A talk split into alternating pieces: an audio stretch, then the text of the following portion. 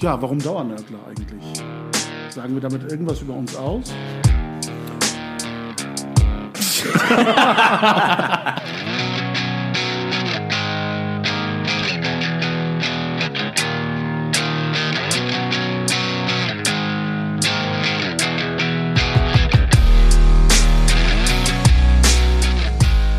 Herzlich willkommen zu einer neuen Episode der Dauernörkler.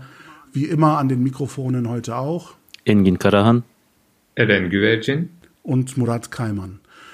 Heute ist der 2. Juli. Wir möchten dieses Datum zum Anlass nehmen, um über Erinnerungen und, und Formen der Erinnerung zu sprechen. Ähm, das, woran wir uns erinnern, das, was wir verdrängen, welche Erinnerungen wir äh, nicht pflegen und ähm, das Verhalten vor allem in unserer türkeistämmigen muslimischen Community zu diesem Thema. Allen von uns ist äh, präsent, ähm, was sich im Herbst 92 in Mölln, im Frühjahr 93 in Solingen ereignet hat, die Brandanschläge in beiden Orten. Uns allen sind die Namen ein Begriff, äh, die Familie Aslan, die Familien Inje und äh, Gensch und ähm, wir erinnern an diese Namen der Opfer. In diese Kategorie haben sich leider auch ähm, die NSU-Opfer eingereiht, die Namen der Opfer aus Hanau. All diese Namen versuchen wir in unseren Gedächtnissen und in unserem Gedenken ähm, zu pflegen und an sie zu erinnern, damit sie nicht in Vergessenheit geraten. Es gibt aber auch Namen, die wir ähm, verdrängen, die wir nicht aussprechen, an die wir nicht erinnern. Und Heute möchten wir den 2. Juli zum Anlass nehmen, daran zu erinnern, was sich ähm, am 2. Juli 1993, also im gleichen Jahr ähm, des Brandanschlags in Solingen, woanders, nämlich in der Türkei, ereignet hat. Ich möchte zuerst die Namen verlesen und die Alter der Opfer. Muhlis Akarsu, 45. Muhibe Akarsu, 45. Gülander Akça, 25. Metin Altıok 53, Mehmet Atay 25, Sehergül Ateş 30, Behçet Sefa Aysan 44, Erdal Ayrancı 35, Asım Bezirci 66, Belkis Çakır 18, Serpil Canik 19, Muammer Çiçek 26, Nesim Çimen 62, Karina Kuana Tuis, 23. Serkan Doğan, 19. Hasret Gültekin, 22. Murat Gündüz, 22. Gülsüm Karababa, 22. Uğur Kaynar, 37. Asaf Koçak, 35. Koray Kaya, 12. Menekşe Kaya, 15. Handan Metin, 20. Said Metin 23, Huriye Özkan 22, Yeşim Özkan 20, Ahmet Özyurt 21, Nurcan Şahin 18, Özlem Şahin 17, Asuman Sivri 16, Yasemin Sivri 19, Edibe Sulari 40, İnci Türk 22. Das sind 33 Namen. Der 33 Opfer des Brandanschlages, des ähm, Mordes in Sivas am 2. Juli 1993. Es sind Namen, die von uns in der muslimischen Community kaum erwähnt werden zum Jahrestag. Die alevitische Community erinnert häufig ähm, und jedes Jahr an diese Namen und an die Opfer des äh, Brandanschlages von Sivas mit ähm, dem Motto oder der Überschrift Unutmadım aklımda. Ich habe es nicht vergessen, es ist mir im Gedächtnis. Es ist gleichzeitig ein Wortspiel, das an den Ort der Ereignisse erinnert. Unutmadım aklımda. Unutmadım aklımda. Madımak ist äh, der Name des Hotels, in dem diese 33 Menschen ähm, zu Tode gekommen sind, an Rauchvergiftung oder im Feuer dort gestorben sind. Wie gesagt, möchten wir an die Ereignisse erinnern, um uns zu vergegenwärtigen, wie so etwas passiert, wie so etwas geschieht, wie so etwas begangen wird, welche Begleitumstände dabei eine Rolle spielen und ähm, wie wir als Gemeinschaft auf so etwas reagieren oder eben nicht reagieren Und all das soll heute unser Thema sein. Wie habt ihr die, diese Geschichte der Türkei, diese Geschichte des Zusammenlebens von ähm, sunnitischen Muslimen und Aleviten in der Türkei, zu denen ja dieses, äh, dieser Mordanschlag eben auch gehört, ähm, in Erinnerung oder wie erlebt ihr das? Wie nehmt ihr das wahr? Was sind eure Gedanken zu dem Thema? Ich habe die Bilder von diesem Brandanschlag damals, selbst 14-jährig, im Satellitenfernsehen verfolgt, verfolgt gehabt. Es war, ja, man muss sich vorstellen, also für mich irgendwo Bilder, die ich wahrscheinlich auch in der jugendlichen Naivität wohl nie mit der Türkei verbunden hätte. Ein Mob, ein riesengroßer Mob, der vor einem Hotel steht, vor einem brennenden Gebäude steht und applaudiert und besser gesagt nicht applaudiert, zujubelt, dass dieses äh, Gebäude in Brand steht. Also die, die, die Vorstellung davon, dass das Menschen gewesen sind, die sich selbst als gläubige Muslime verstanden haben. Es war ja auch äh, teilweise so, dass Menschen nach dem Gebet dorthin gegangen sind, dort, selbst wenn sie nicht das Feuer gelegt haben, zugegen gewesen sind und nicht an der Löscharbeit beteiligt gewesen sind. Also nicht diejenigen waren, die es versucht haben zu verhindern, sondern die es unterstützt haben. Mich hat das später beim Reflektieren, beim Nachdenken an die an dieses eine Gleichnis er, äh, erinnert, als ähm, das sehr prominent ist erzählt und erzählt wird, als ähm, Abraham ins Feuer geworfen werden soll.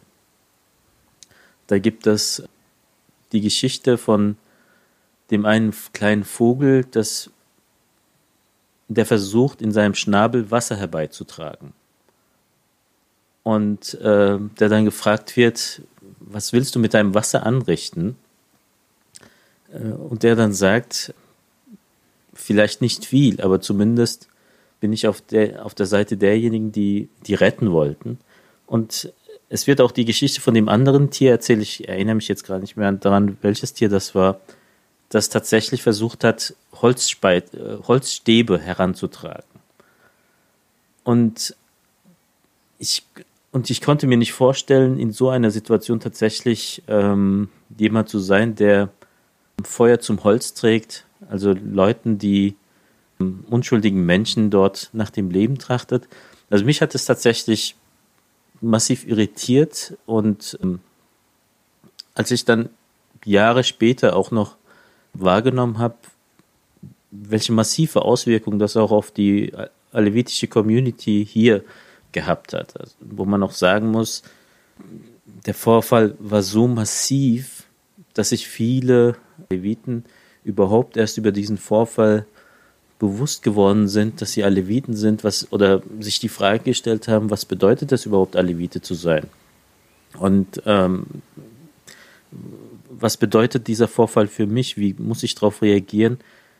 Dass dieser Anschlag tatsächlich auch dazu geführt hat, dass überhaupt Menschen dann äh, intensiver zusammengekommen sind, zeigt meiner Meinung nach auch, wie, äh, wie massiv die Erfahrung gerade unter den Betroffenen dann auch gewesen ist. Also ich würde sogar sagen, es war ja nicht so, dass sie bis dorthin keine Ausgrenzung erfahren hatten oder, oder überhaupt keine Diskriminierungserfahrung gehabt haben.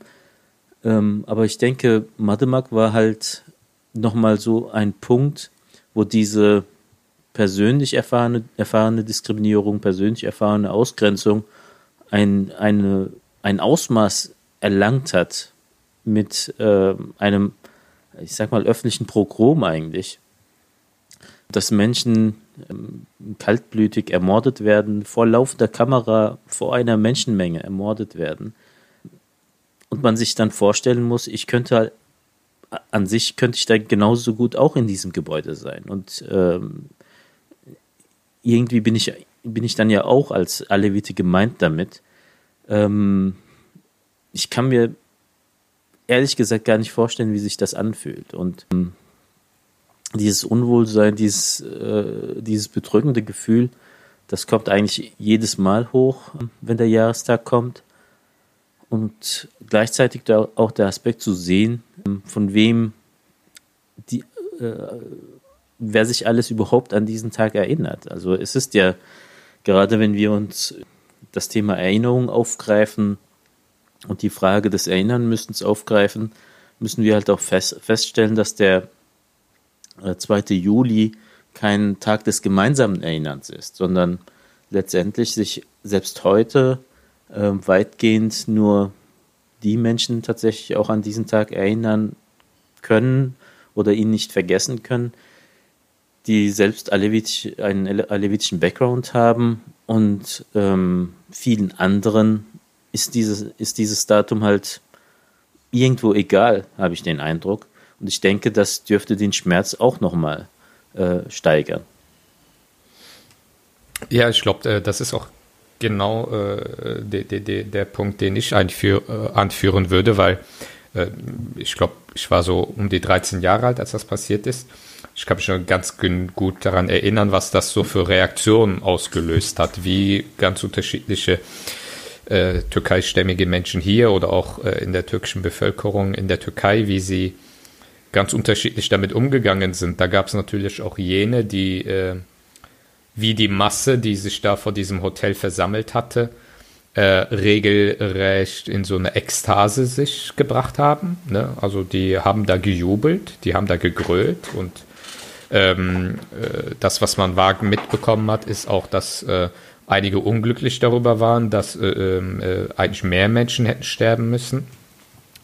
Und dann, äh, das waren dann auch meistens dieselben Leute, die dann gesagt haben, ja, das hat mit den Sunniten, mit den Muslimen nichts zu tun, sondern das waren irgendwelche dunklen Kräfte, die da halt ähm, äh, als Agent Provokateur unterwegs waren und dort halt gezündelt haben. Also man wollte halt auch, einerseits jubelt man, andererseits ist man ähm, glücklich darüber und das sagt ja schon sehr viel aus über den Geisteszustand dieser Menschen. Äh, und auf der anderen Seite äh, schiebt man das irgendwelchen ähm, dem tiefen Staat oder sonst was zu, ne? als ob es irgendwie in, unter den Sunniten nicht Ressentiments äh, über Jahrzehnte hinweg äh, gegen eine bestimmte Bevölkerungsgruppe in der Türkei geben würde. Und äh, das ist ein ein äh, Ereignis, was wir ja äh, halbwegs äh, mitbekommen haben, weil wir damals halt Jugendlicher, Teenager-mäßig in dem Alter waren.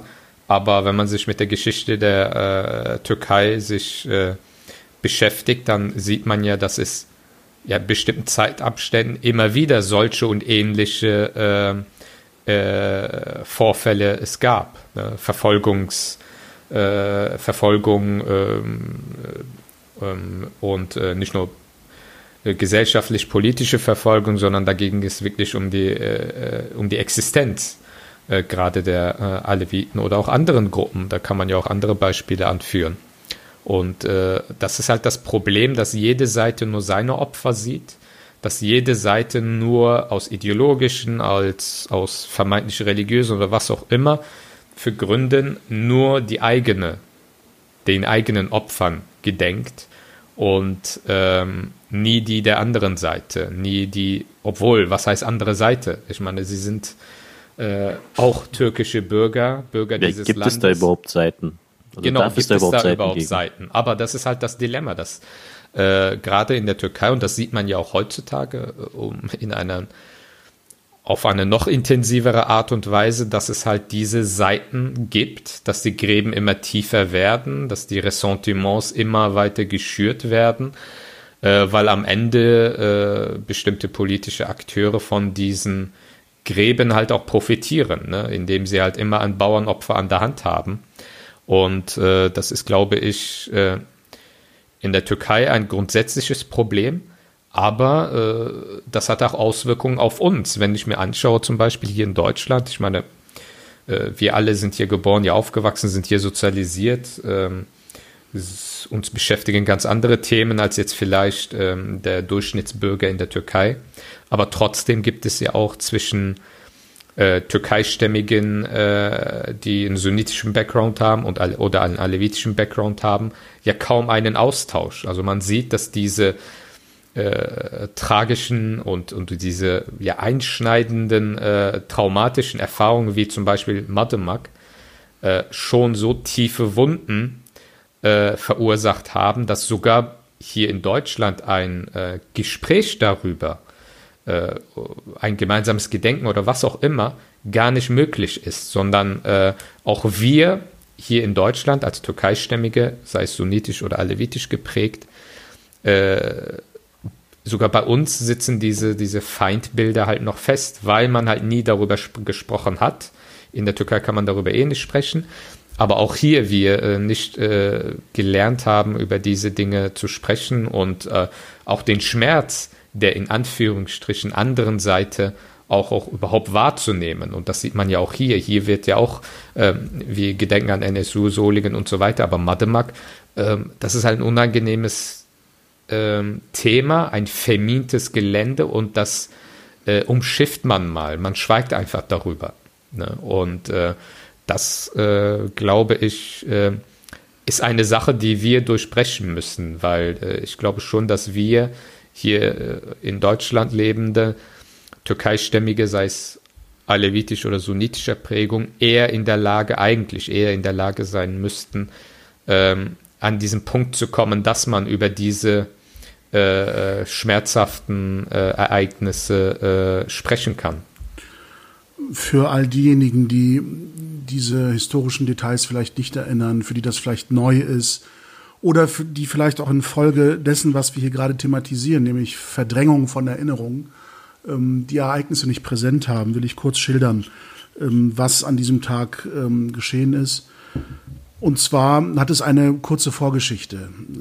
Äh, einer der berühmten großen Schriftsteller äh, der Türkei, der mittlerweile auch verstorben ist, Aziz Nesin, hatte 1993 sich dafür stark gemacht, dass die satanischen Verse von Salman Rushdie auch ins Türkische übersetzt werden und veröffentlicht werden in der Türkei. Ich glaube sogar, als er keinen Verlag dafür gefunden hat, hatte er in einer Zeitung, die er mit herausgegeben hat oder in der er Kolumnist war, ich erinnere das nicht mehr ganz genau, dieses Detail, hat er dafür gesorgt, dass das als Fortsetzungsreihe der Text veröffentlicht wird. Und das hatte große öffentliche Diskussionen in der Türkei und, und äh, Ungemach hervorgerufen, ähm, weil ähm, die satanischen Verse eben als ähm, beleidigend gegenüber dem Propheten Mohammed, äh, möge er in Frieden ruhen, wahrgenommen worden sind. Und Aziz Nessin war immer bekennender Atheist und, und hat das auch ganz offen kommuniziert, gleichzeitig betont, dass er Respekt vor jeder Religion und, und vor jedem Glauben hat, dass aber eben alle religiösen Menschen auch respektieren müssen, dass er äh, als Atheist äh, sich bekennt und äh, genauso das Recht hat, ähm, diese Entscheidung für sich zu treffen, wie jeder andere die Entscheidung zu glauben oder eben nicht zu glauben. Und ähm, er war einer der Gäste des Kulturfestivals, das in der ersten Juliwoche 93 in Sivas stattfinden sollte, zu dem ein Gedenkverein aufgerufen hat, der eben alevitisch geprägt war, der sich für das Gedenken Pir Sultan Abdals, einer historischen Figur, ähm, einer bedeutenden Dichterfigur ähm, der, der alevitischen Kultur, ähm, stark macht und eingesetzt hat damals. Und ähm, dieses Festival sollte eben dieser historischen Figur, aber eben auch der Feierlichkeiten um Kunst, ähm, Schriftsteller, Schauspieler, Musik und ähnliches ähm, funktionieren. Und ähm, dieses Festival sollte vier Tage dauern und am ersten Tag, am Freitag des 2. Juli, ähm, gab es eine Unterschriftenaktion in einer historischen Stätte in Sivas in der Nähe der Zentralmoschee dort, glaube ich. Ähm, wo dann eben die Festivalbesucher und die Gäste und die Künstler, die eingeladen waren, ähm, Auftritte hatten, ihre Bücher vorgestellt haben, Unterschriften und Signierungsstunden abgehalten haben und ähnliches.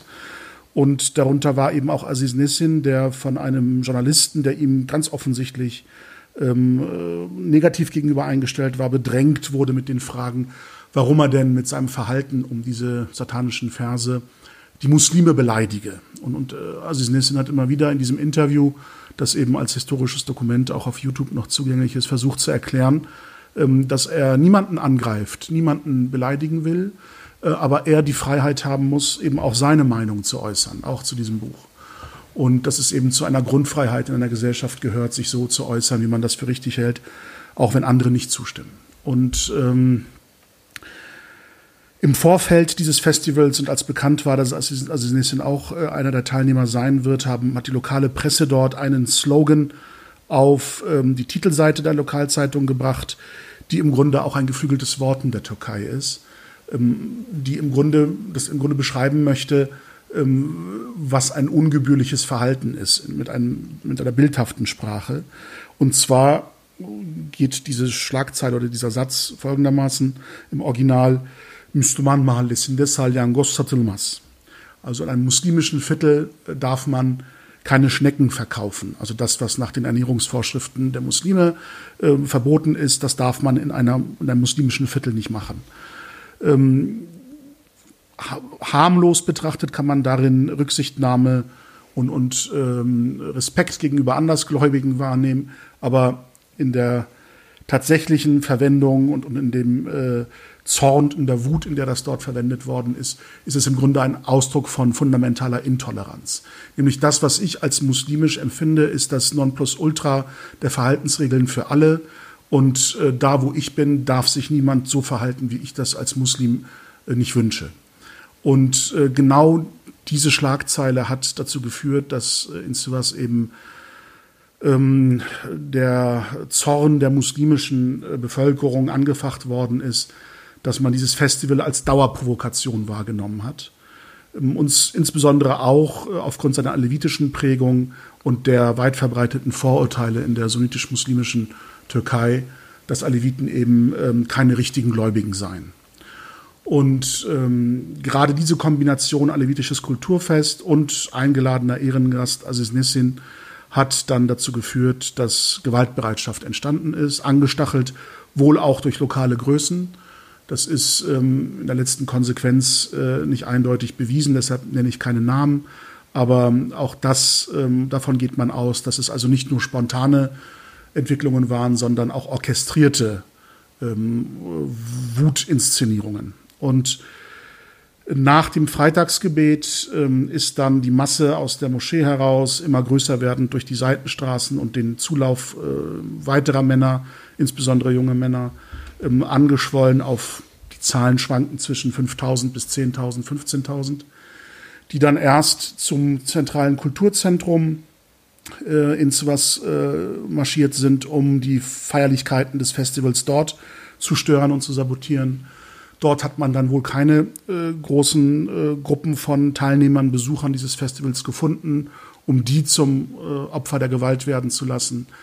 Dann ist der Mob weitergezogen ähm, zum äh, Sitz des Provinzgouverneurs Ahmed Karabilgin, der zu dem Zeitpunkt wohl, so heißt es, versucht hat, die Sicherheitskräfte in der Stadt verstärken zu lassen durch zusätzliche Polizeikräfte und, und vor allem Militärkräfte aus den umliegenden Provinzen.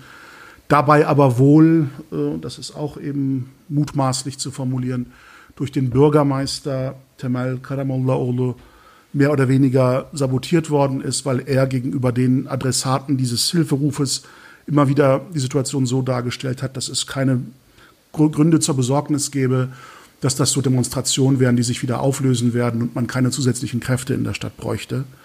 Und am Ende sah sich dann wohl eine Gruppe von etwa 500 äh, Sicherheitskräften einer Masse von über 5.000 bis 10.000 Menschen gegenüber.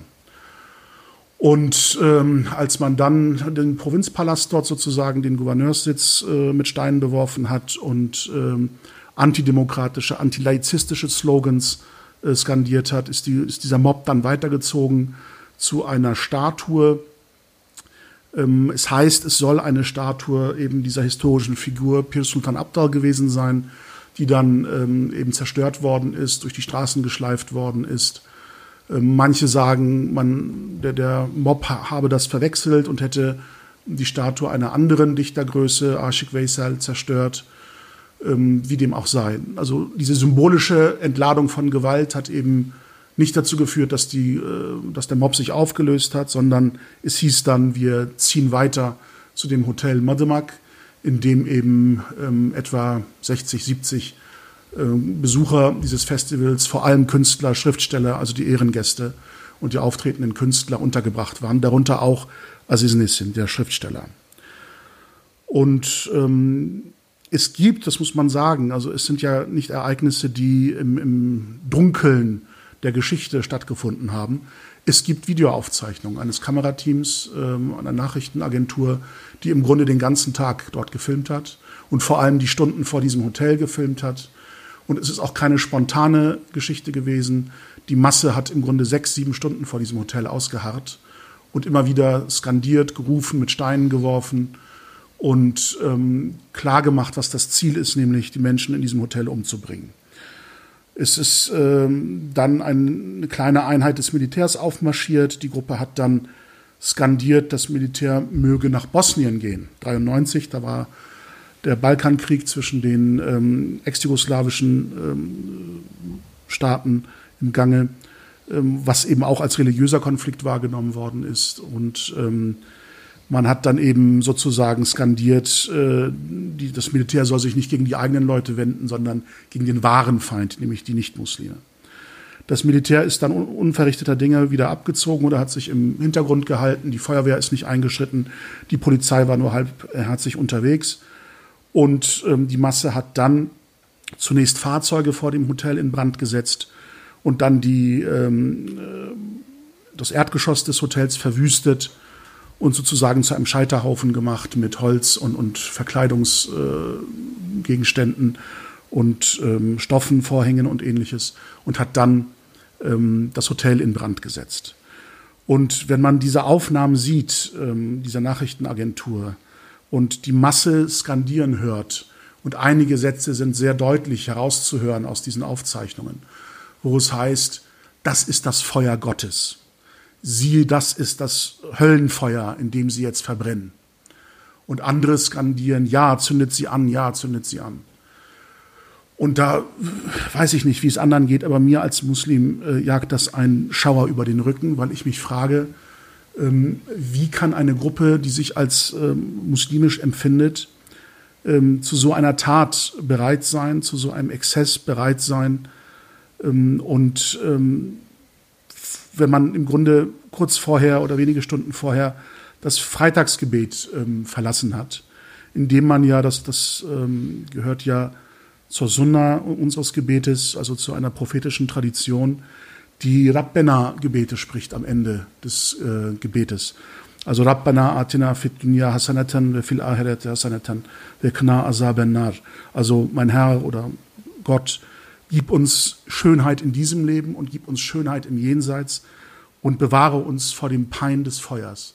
Wenn man das betet in einer Demut vor Gott und dann bereit ist, rauszugehen und Menschen anzuzünden und dabei zu jubeln, dass Menschen angezündet werden, das äh, will mir einfach nicht in den Sinn. Also ich äh, verstehe das nicht. Und ähm, zu diesen Skandierungen und zu diesen Rufen gehörten eben auch ähm, Sätze während des äh, Feuers, als das Feuer dann hochlodert, Müslüman Türkei. Also die Türkei ist muslimisch oder die muslimische Türkei. Also eine ganz bewusste Feier, dass Menschen umgebracht werden, die als nicht muslimisch markiert werden. Und ähm, das ist etwas, ähm, was in mir, so unerklärlich ich das finde, allein aufgrund der Tatsache, dass ich eben auch Muslim bin, ein tiefes Gefühl der Scham ähm, anstößt. Und ähm, ebenso beschämt finde ich den gesamten Umgang mit diesem Brandanschlag dann in der Folge in der türkischen Politik und äh, Gesellschaft. Aber dazu kommen wir sicherlich noch im Gespräch. Ja, aber gerade diesen Umgang mit diesem, mit diesem Pogrom, ähm, den kennen wir ja. Also wir haben das zum, zum Teil als eine gewisse Ohnmacht, Ohnmacht erlebt, als ähm, NSU öffentlich geworden ist. Dieses Gefühl des Alleingelassensein von, von staatlichen Sicherheitskräften, von, von Ermittlungsbehörden, die desinteressiert an diese Sache herangegangen sind, die kein Interesse an Aufklärung gehabt haben. Das haben wir Aleviten in der Türkei und aber auch hier gerade nach den äh, Sivas-Pogrom jahrelang erlebt. Also wenn man sich die Frage an, äh, die Frage stellt, was ist denn danach passiert, ähm, gab es da eine umfassende Aufklärung, äh, hat man das Thema wirklich äh, zu Genüge behandelt. Man muss sich mal vorstellen, es hat, wenn ich mich nicht falsch erinnere, fast 20 Jahre gebraucht, bis ein parlamentarisches, äh, ein parlamentarischer Ausschuss überhaupt sich gewagt hat, an dieses Thema, ähm, dieses Thema aufzugreifen. Die Frage, inwieweit das befriedigend ist, die kann man, glaube ich, gar nicht positiv äh, beantworten. Es war nicht befriedigend. Und da muss man auch sagen, setzt sich auch ein gewisses Muster fort. Also es ist ja nicht das erste Mal in der Türkei gewesen, dass ähm, gegen Minderheiten pogromartige Vorfälle stattgefunden haben. Wir hatten bei einem unserer, bei einer unserer äh, vorher, vorhergehenden Folgen, ich glaube, es war gerade auch bei dieser Erinnerungsfolge, ähm, auch an die 6, 7 September äh, Vorfälle, die Istanbuler Progrome erinnert, wo sich ähm, der Volkeszorn in Anführungsstrichen, Anführungsstrichen gegen die hauptsächlich griechische Bevölkerung entladen, äh, entladen hatte.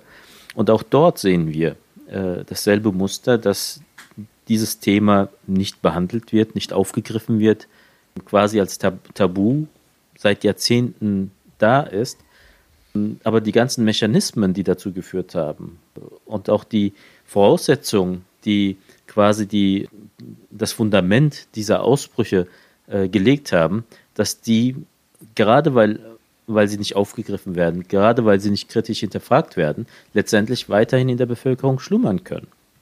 Und ich denke, das ist das Problem, ähm, dem wir heute gegenüberstehen und das unabhängig von der Frage, wo wir leben, es wichtig macht, diese diese Ereignisse aufzugreifen. Also ich finde es ja immer wieder interessant, dass zum Beispiel Menschen, die sich massiv auch ähm, mit der türkischen Innenpolitik beschäftigen und auch selbst hier in Deutschland nichts anderes zu tun haben, als äh, sich nur türkische Nachrichten anzuschauen und türkische Parteipolitik zu verfolgen, gerade wenn es zu diesen Themen kommt, dann plötzlich der Meinung sind, ja, das ist jetzt nichts, was wir hier diskutieren können. Und muss man das denn hier diskutieren? Gibt man denn da auch den, in Anführungsstrichen, Deutschen nicht nochmal äh, Material äh, in die Hand, äh, um uns, ähm, damit wir damit wir wieder negativ dastehen können, wo ich dann sagen würde, es ist völlig egal, wer dadurch Material in die Hand bekommt. Es ist einfach wichtig für uns, für, für unsere eigene Menschlichkeit, damit wir diese Themen aufgreifen und am Ende auch äh, benennen können, was die Hintergründe sind, was, die, äh, was der Weg jeweils immer gewesen ist, die, die zu diesen Vorfällen gerade geführt haben. Weil ich bin auch der Meinung, dass dieser Geist letztendlich nicht gestorben ist. Er lebt immer noch weiter und er, spiel, er, er tritt auch in ganz unterschiedlichen Kontexten wieder hervor. Ich hatte euch vor ein, zwei Tagen mal ähm, einen Twitter, äh, einen, einen Tweet zugesandt, wo es eigentlich nur darum geht, dass ähm, Türkischstämmige davon sprechen, halt in die Türkei zu gehen und sich darüber aufregen, dass, dass, die, äh, dass die Reise so erschwert ist und so weiter. Und unter diesem Tweet sind über 150, 160 Antworten von Menschen, die in der Türkei leben, die auf eine Art und Weise verächtlich über diese Menschen herziehen, entmenschlichend, entwürdigend, dass man denkt, ey Leute, es am Ende sprecht ihr hier auch über Türken, aber auf eine Art und Weise, die sehr, die letztendlich in rassistische Denkmuster hineinpasst, wo man auch merkt, am Ende ist niemand gefeit vor, die, vor dieser Denke und ist auch niemand sicher, vor äh, den Auswirkungen eines solchen Hasses. Es kann dann selbst den nationalistischen Türkischstämmigen hier in Deutschland treffen, wenn man sich nicht endlich mal mit diesem Thema beschäftigt und identifiziert, wo das Problem liegt. Ähm, um da äh, nochmal anzuknüpfen, diejenigen, die dann äh, vielleicht mit dieser Ausrede kommen, äh, oder dieses Thema gerne ignoriert sehen wollen, weil man äh, den falschen Leuten in Anführungsstrichen nicht äh, noch mehr ähm, Futter geben will. Ähm, das ist natürlich vollkommen absurd, weil wir müssen diese Auseinandersetzung hier vornehmen, weil auch ähm, wenn wir das nicht thematisieren, wenn wir das äh, äh, da eine gewisse Erinnerungskultur halt auch vielleicht etablieren und auch äh, äh, diesen Schmerz auch äh, versuchen nachzuempfinden. Wenn wir das nicht machen, dann ähm, äh, werden die Gräben zwischen sunnitisch und äh, alevitischen äh, äh, Menschen hier in Deutschland auch nicht überwunden werden, weil sie, ihr, ihr äh, Bild ist ja auch geprägt von diesen Ereignissen, von diesen Erfahrungen im äh, Türkei-Kontext. Und äh, äh, gerade deswegen müssen wir das thematisieren. Ich glaube, da haben wir keine Wahl, weil ich glaube, ähm, wenn man momentan sich so die Landschaft sich anschaut, äh, will die eine Seite mit der anderen Seite nichts äh, zu tun haben und andersherum genauso. Und äh, man hat äh, seine Stereotypen im Kopf und, äh, ähm, und das, das, das kann es ja nicht sein. Ne? Das verhindert ja auch das Zusammenleben hier. Und äh, ich glaube, ähm, dass das halt auch vielleicht auch eine, eine Vorbild, Vorbildsfunktion äh, spielen kann Richtung Türkei, wie man äh, mit diesen äh, ähm, äh, Fragestellungen umgeht, wenn man da eine gewisse Sensibilität an den Tag legt, wenn man versucht, ähm, die, diese äh, ähm, traumatischen Erfahrungen auch nachzuempfinden und ihnen halt auch eine gewisse äh, Wahrnehmbarkeit gibt. Ähm, das, warum, wenn man, wenn man den Anspruch hat, irgendwie eine, eine ja, religiöse äh, äh, Gemeinschaft zu sein, dann ist das doch wichtig, den Schmerz des anderen zum Beispiel zu empfinden, nachzuempfinden oder zumindest anzuerkennen und das, das darüber zu sprechen. Ähm, wie kann das mit einem religiösen Ansatz vertretbar sein, wenn man das vollkommen ignoriert? Aber nur immer nur den eigenen, die eigenen äh, schrecklichen Erfahrungen in den Fokus nimmt. Und ähm, ich glaube, ähm, das sind eher ähm, so üblichen Reflexe, wenn es darum geht, auch mal sich mit unangenehmen Dingen äh, in seinem eigenen Kontext mal auseinanderzusetzen, dann gibt es halt äh, immer wieder halt leider Akteure, die so diesen Reflex an den Tag legen, immer vor diesen Fragen immer zu, äh, äh, zu flüchten. Und ähm, dieser Podcast kann ja so, so ein, ein, ein erster Schritt nur sein. Also wir sind jetzt zum Beispiel drei, äh, mit, äh, drei Menschen mit sunnitischem Background, die jetzt über dieses Thema sprechen. Ähm, vielleicht kommen wir auch mal irgendwann äh, in, in, in, so eine Situation, dass wir äh, das auch gemeinsam mit äh, ähm, Menschen äh, darüber sprechen können, die einen alevitischen Background haben und gerne auch im Podcast oder auch egal in welcher Form. Ähm, aber ich glaube, ähm, da müssen wir halt auch mal einen Schritt in diese Richtung, glaube ich, machen um da eine gewisse, gewisse Vertrauensbasis auch zu schaffen. Ich glaube, das ist ein sehr wichtiger Moment, den du da festhältst, dass wir also nicht nur über diese äh, Erfahrungen sprechen, sondern auch mit den Menschen, die das als eigene Betroffenheit äh, empfinden, unmittelbarer vielleicht als äh, wir was ich schon als sehr problematisch empfinde, weil das immer von diesem Denken ausgeht, als ob es eben unterschiedliche Gruppen, Seiten und so weiter gäbe. Aber ich glaube, bei solchen Ereignissen kann es nur ähm, moralische und ethische Seiten geben. Und ähm, da sind wir übrigens genau wie die Opfer ähm, eben vereint, äh, sowohl Sunniten als auch Aleviten. Ähm, äh, es sind ja auch sunnische Muslime umgekommen in, in dem Hotel. Künstler, die zu Gast eben in diesem Festival waren und eben nicht diese Unterscheidung, ihr und wir, äh, sunnitische und alevitische Seite leben wollten, sondern die Gemeinsamkeit in der Kultur, in der Kunst, in der Musik und dafür, für diese Gemeinsamkeit mit dem Leben bezahlt haben. Deshalb finde ich es wichtig, dass wir mit alevitischen Gästen auch in, in, zukünftigen Episoden darüber sprechen.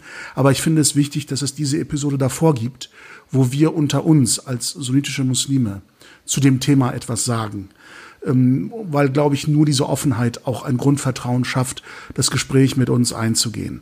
Ähm, denn ähm, es, es muss diese Thematisierung aus der Sicht, ich sage das ganz bewusst zugespitzt, der Täter geben, der Tätergruppe geben, damit deutlich wird, wie differenziert ähm, auch der Blick auf diese Ereignisse sein muss ähm, und, und ähm, vor allem, welche Verantwortung wir tragen, wenn wir als sunnitische Muslime an diese äh, Mordanschläge erinnern.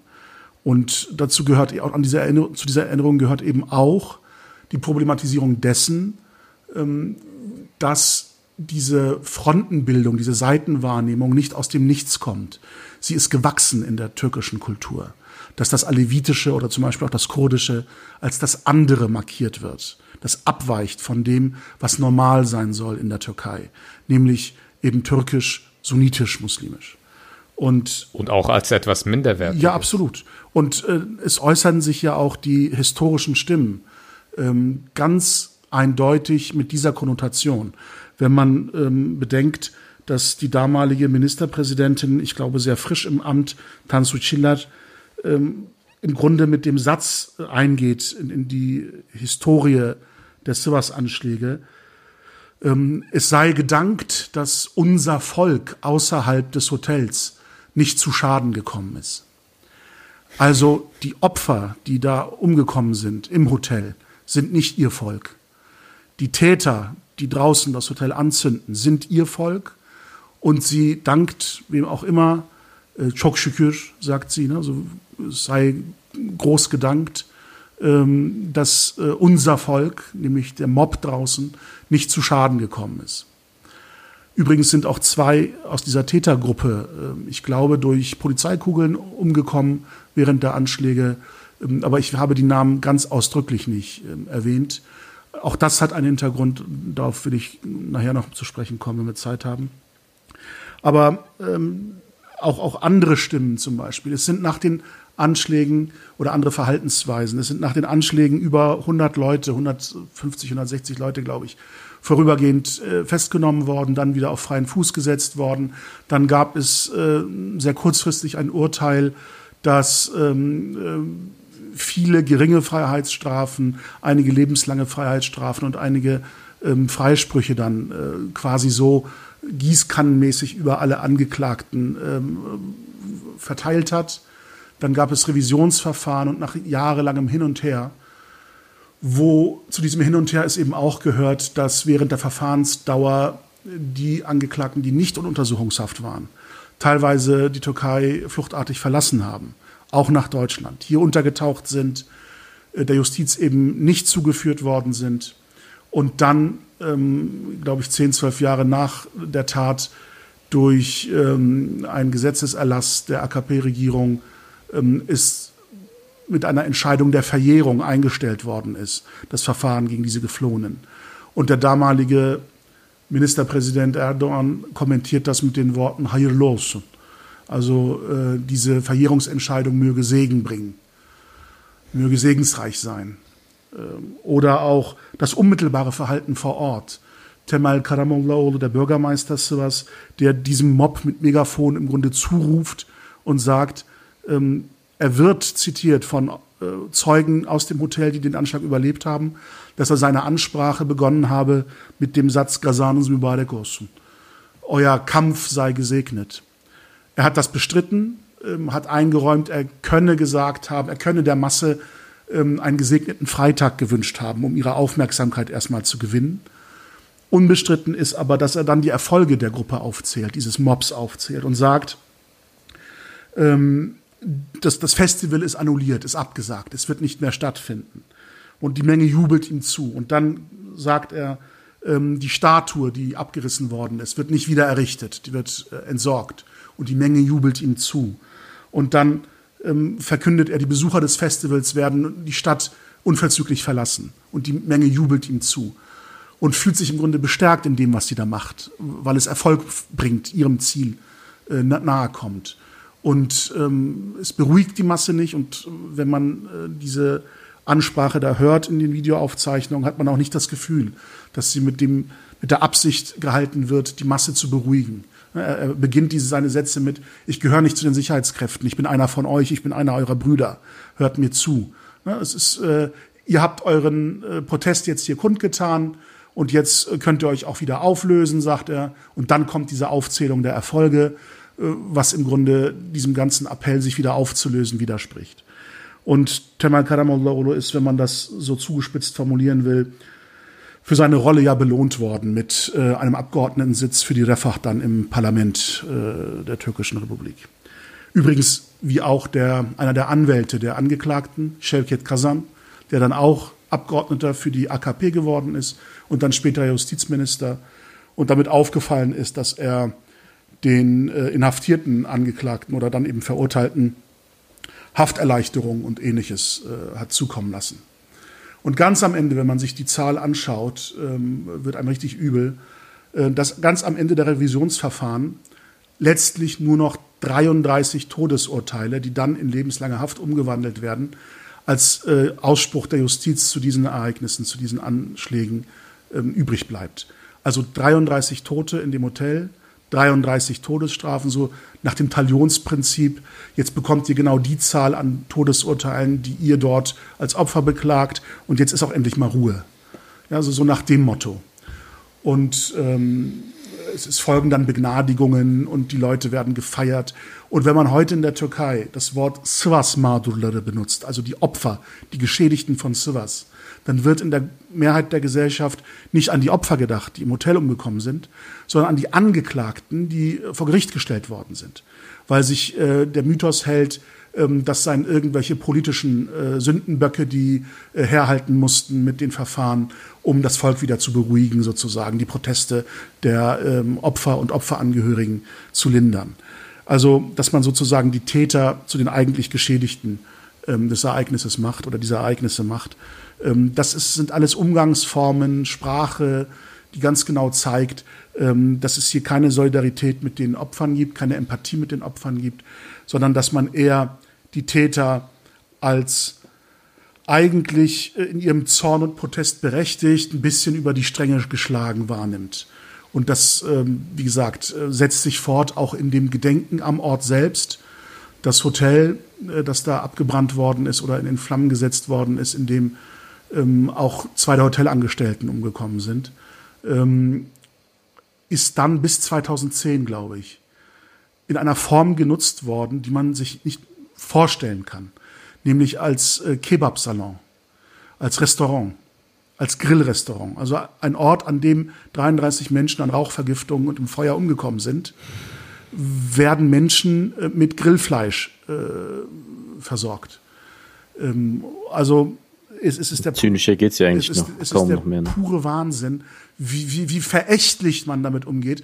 Dann ist, um das abzuschließen, ähm, dann ist das Gebäude verstaatlicht worden, äh, irgendwie in eine Bibliothek oder Kulturzentrum umgewandelt worden und jetzt kommt's mit einer Gedenktafel im Eingangsbereich an die Opfer, wo man die zwei Täter, die durch die Polizei erschossen worden sind, in dem Versuch, das Gebäude da zu stürmen oder in Brand zu setzen, indem man die Namen der zwei Täter ganz oben auf die Liste schreibt. Also es ist äh, eine Form des Umgangs, die äh, man nur mit Hohn äh, beschreiben kann, Verhöhnung der Opfer beschreiben kann. Und wie gesagt, es, es läuft mir immer wieder der, der, kalte Schauer über den Rücken, wenn ich ähm, daran denke, dass das Menschen sind, die wir als eigene religiöse Gruppe beschreiben. Also wie man ein solches religiöses Gewissen haben kann und sich dann so verhält, das ist mir unbegreiflich. Man muss ja auch äh, dazu sagen, Stichpunkt Verarbeitung äh, dieses, dieses äh, Anschlags, äh, dass auch all jene, die zum Beispiel gefordert hatten, dass äh, an diesem Anschlagsort an Gedenken an die Opfer ähm, ein Museum äh, eröffnet werden soll, die wurden halt auch systematisch krim kriminalisiert. Äh, also ähm, es wurde ja nicht nur der dieser Anschlag wurde nicht wirklich aufgearbeitet. Wer, wer war, wer waren wirklich die Täter, wer steckt dahinter? Also man, man hat nicht die wirklichen Verantwortlichen dort äh, äh, sozusagen bestraft, sondern äh, irgendwelche Mitläufer. Und also man hat diesen Fall eigentlich nicht aufklären wollen von Anfang an.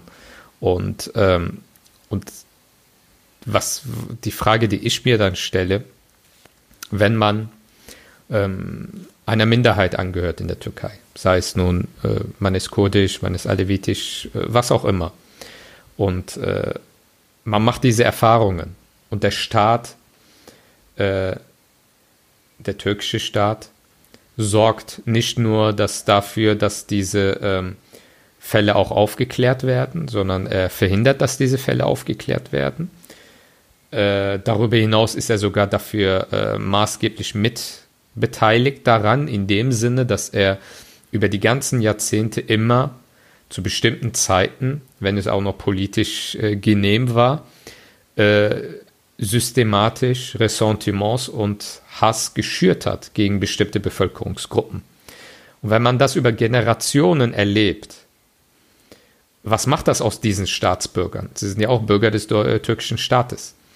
Äh, die Beziehung Staat-Bürger ist ja vollkommen, äh, äh, ja, vollkommen krank eigentlich. Ne? Es, gibt, es gibt kein Vertrauen, sondern es gibt ein sehr, sehr großes Misstrauen und vielleicht auch aus dem Reflex heraus natürlich auch eine gewisse ja, Antipathie, Negativität. Und äh, das ist auf Dauer für eine Gesellschaft nicht gesund, weil das bleibt ja nicht nur bei staatlichen Institutionen, sondern durch ähm, ja, eine religiöse Rhetorik äh, versucht man ja auch gegen andere Glaubensgruppen bestimmte Stimmungen äh, äh, zu schüren. Und äh, dazu gehören halt auch bestimmte religiöse Einrichtungen. Äh, und äh, das sitzt, glaube ich, in der türkischen Gesellschaft sehr, sehr tief. Und darüber wird nur sehr selten gesprochen, wenn dann nur in bestimmten Milieus oder aber wirklich gesellschaftlich werden ja über diese Dinge nicht gesprochen. Und äh, das ist, glaube ich, äh, eine sehr, sehr große Herausforderung für alle türkeistämmigen Menschen, die egal welcher religiösen, ethnischen äh, Gruppe äh, sie angehören. Das ist, glaube ich, ein sehr großes Ballast für uns alle. Murat hat ja die Frage aufgeworfen, inwieweit man das mit seinem religiösen Verständnis, mit seinem Muslimsein vereinbaren kann. Er dann ist ja jetzt auch nochmal dazu gekommen.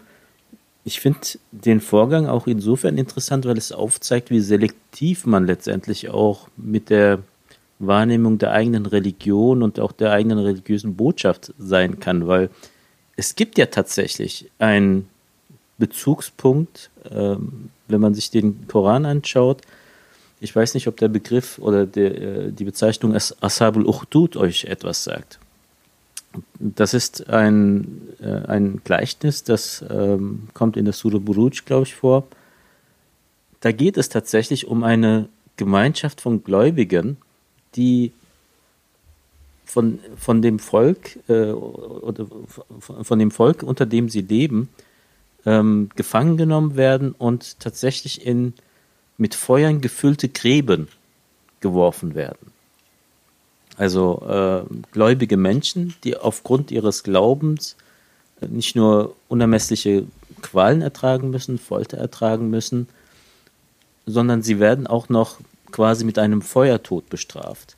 Und der Koran beschreibt dieses Ereignis und schließt mit wenn es darum geht, diese Menschen zu beschreiben, die um dieses Feuer herumsitzen und sich anschauen, wie dort Menschen sterben.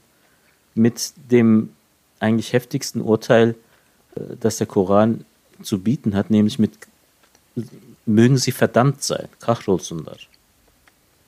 Und wir sind ja oftmals dazu geneigt, auch die eigenen Lebensereignisse immer wieder auch mit Koran und mit der Sunna zu vergleichen. Aber hier haben wir tatsächlich meiner Meinung nach einen sehr eindeutigen Vergleich. Menschen, die sich versammeln, um andersgläubige Menschen ähm, quasi zu strafen und dann auch noch mit in, in, in, dieser Form, dass man sich da auch an dieses eigene Gleichnis nicht, nicht erinnert, dass man so, obwohl, obwohl man ja sagen muss, es passt wie die Faust aufs Auge, dass man sich aber nicht mal überlegt, kann ich aktuell eigentlich dieser Gewalttäter sein, dieser Übergriffige sein, der andere Menschen nur aufgrund ihres Glaubens ähm, solch einer Grausamkeit antut. Und wenn der Koran diesem vergangenen Volk dieses Urteil zu, äh, zukommen lässt, verdammt zu sein, aufgrund dieser Handlung, dass ich in dieser Situation wie äh, Murat äh, zitiert hat, einem tatsächlich einem Segens, segensreichen Kampf Folge oder Teil eines einer segensreichen Kampagne sein soll. Also es hapert vorne und hinten und es zeigt letztendlich auf, wie grausam es am Ende sein, sein kann, wenn Religion der Ideologie unterworfen wird, einem Nationalismus unterworfen wird und quasi nur noch Steigbügelhalter für ähm, Trennung, für Separation, für Segregation herhalten soll. aber die eigentliche Botschaft dann komplett in den Hintergrund tritt. Dass wir damit letztendlich weder uns einen Gefallen tun, noch der Religion einen Gefallen tun, steht meiner Meinung nach außer Frage. Die, die Frage, die ich mir in dem Kontext stelle, ist dann halt auch immer wieder, gerade weil ich als äh, Sunnite der Gruppe angehört, angehöre, die in Sivas die Täter dargestellt haben, ähm, welchen Beitrag kann ich denn überhaupt leisten, um diese Erinnerung aufrechtzuerhalten, um auch diesen Schmerz, an diesem Schmerz teilzuhaben? Also mindern kann man ihn meiner Meinung nach nicht. Also jede Erinnerung, jedes Mal, wenn, wenn, die, wenn diese Bilder wieder sichtbar werden, wenn diese Flammen aufschlagen, kann man einfach, muss man eingestehen, diesen Schmerz kann man nicht äh, vermindern. Aber was kann man machen, dass man äh, zumindest teilhat an diesem Schmerz und äh, zumindest Empathie zeigen kann?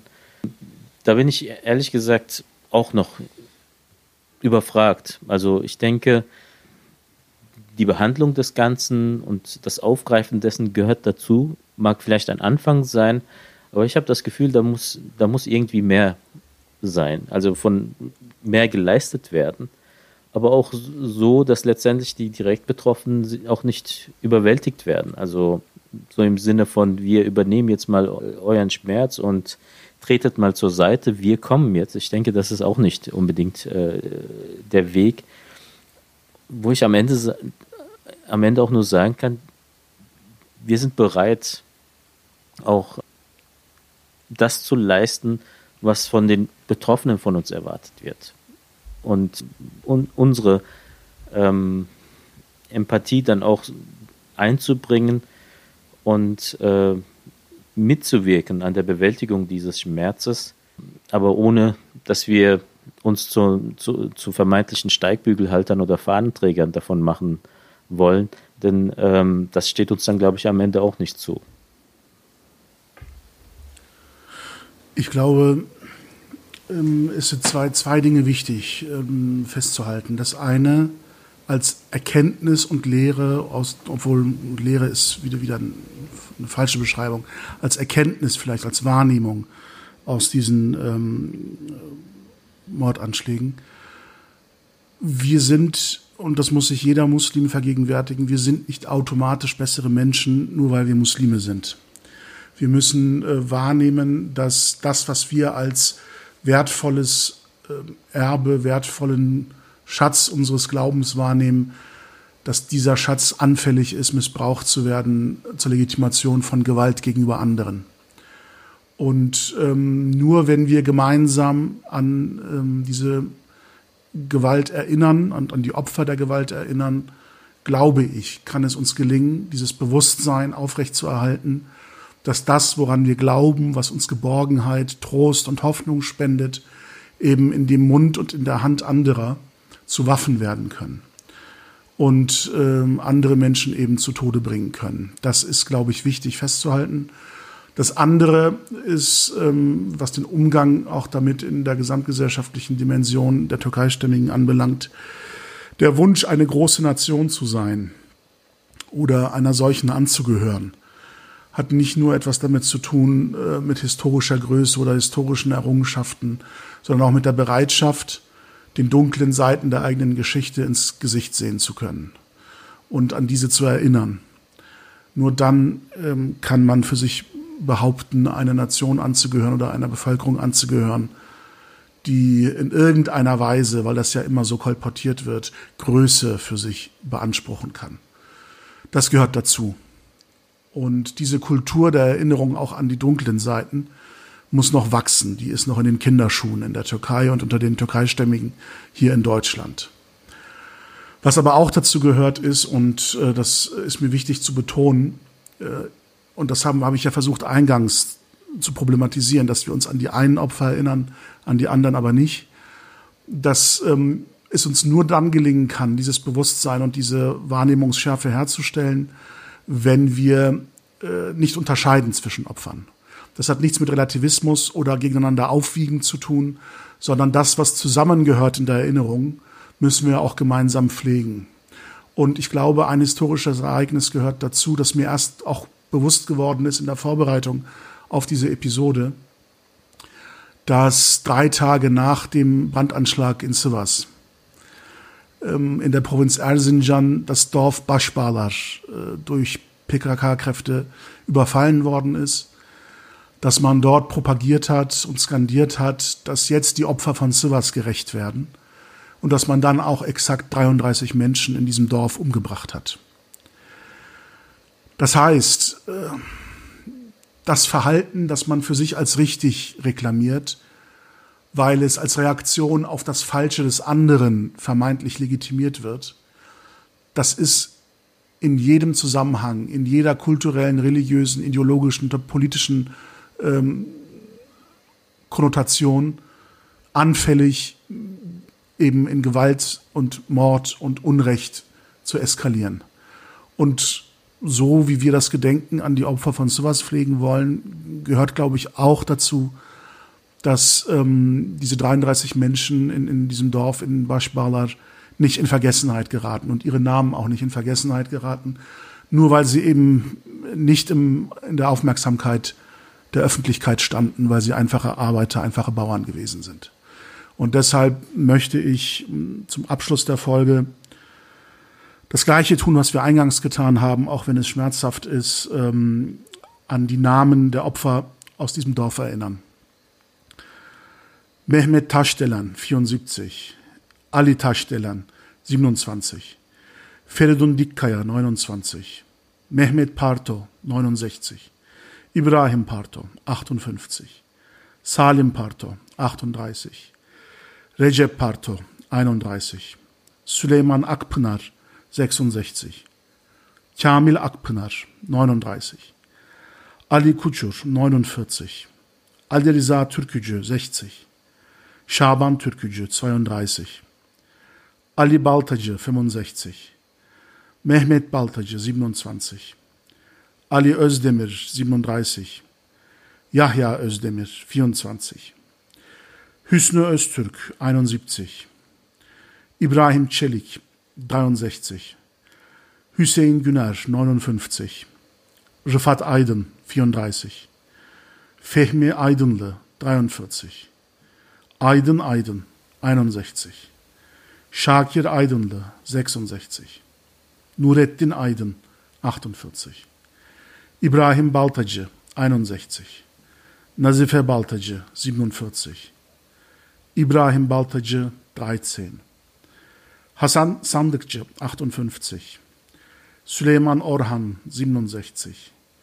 Celal Demirci, 35. Adil Torun, 22. Ahmet Yıldırım, 66. Ibrahim Gülcan, 59. Auch das sind 33 Leben, die mit den 33 Leben aus sowas unmittelbar jetzt historisch verbunden sind.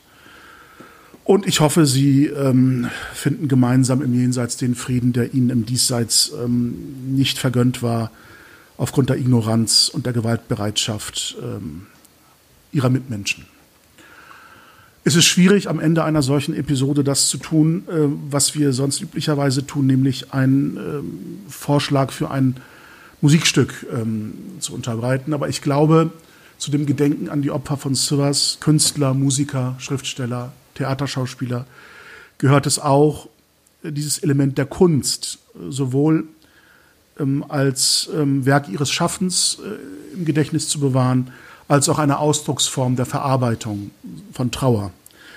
Und deshalb äh, würde ich mich freuen, wenn ihr mit mir gemeinsam auch so einen Vorschlag für ein Musikstück jetzt zum Abschluss habt. Also ich ähm, höre eigentlich sehr wenig türkische Musik. Aber wenn ich türkische Musik höre, dann höre ich immer sehr gerne Ahmed Kaya.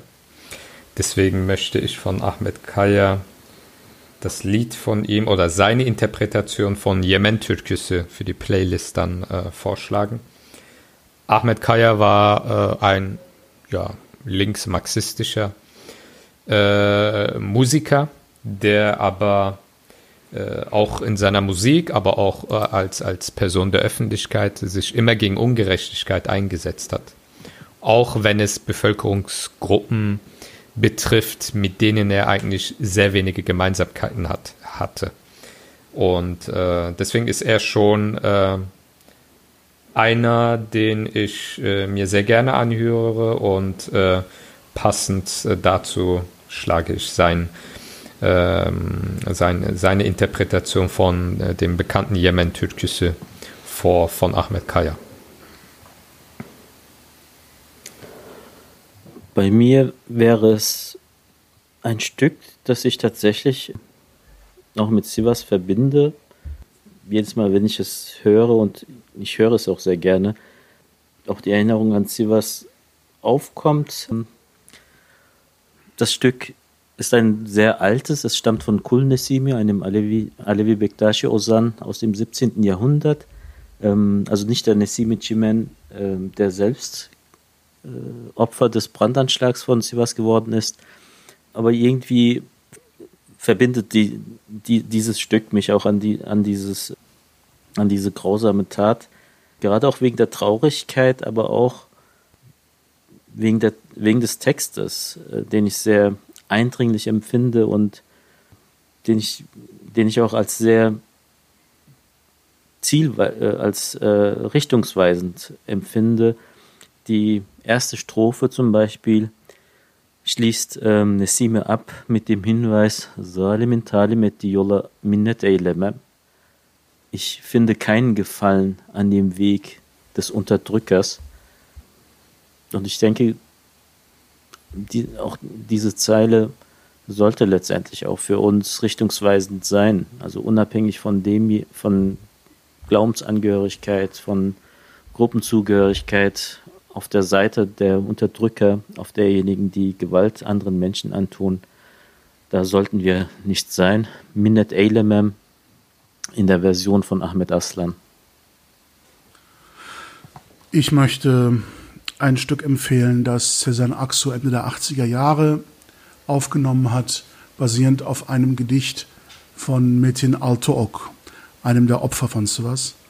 Metin Altook ist schwer verletzt aus dem Hotel geborgen worden und er lag knapp ähm, nach einer Woche Todeskampf seinen Verletzungen im Krankenhaus. Das Gedicht hat er in seiner ja, Verbannung, kann man fast sagen. Er hatte als Philosophielehrer ähm, eine eher linke politische Einstellung und das Schicksal solcher Menschen in der Türkei bestand häufig darin, dass sie in den Südosten äh, versetzt worden sind, ähm, um dort unter schwierigeren Bedingungen ihren Dienst zu verrichten. Und als er in Bingöl, ähm, nach Bingöl versetzt war oder eben verbannt war, äh, hat er im Angesicht der Zitterpappeln in Bingöl ein Gedicht verfasst, äh, das metaphorisch beschreibt, wie das Antlitz eines Menschen mit einer groben Schere aus einer Fotoaufnahme herausgeschnitten wird und die zerschnittene Wange in der Erinnerung mit Leere gefüllt wird und die Hand, die abgeschnitten auf der eigenen Schulter noch ruht, ähm, immer noch schmerzt und blutet. Das ist ähm, vielleicht die metaphorische Vorwegnahme seines eigenen Schicksals. Und der Komponist der Musik zu diesem Gedicht ähm, ist Onno Tunç, ein sehr bekannter Name in der türkischen Popmusik vor allem, der geboren wurde als Ohannes Tunç Boyacian, also als Angehöriger der armenischen Minderheit in der Türkei. Und auch ähm, das Schicksal seines Volkes, glaube ich, mit dieser Metapher beschrieben wird. Wie Menschen und ähm, ihre Geschichten aus der gemeinsamen Geschichte, aus der gemeinsamen Fotoaufnahme der Türkei herausgeschnitten wird und ihre Schmerzen und ihr Leid eben nicht nachvollzogen wird. Und äh, das Lied hat Sezen Aksu nach dem Tod mit den Altox hm, seinem Gedenken gewidmet und es heißt äh, Kavaklash, die Pappeln. Vielen Dank für alle, ähm, die bis jetzt dabei geblieben sind bei diesem schwierigen Thema und ich hoffe, dass wir uns bei zukünftigen Episoden wieder treffen. Auf Wiederhören. Assalamu alaikum. Bis zum nächsten Mal.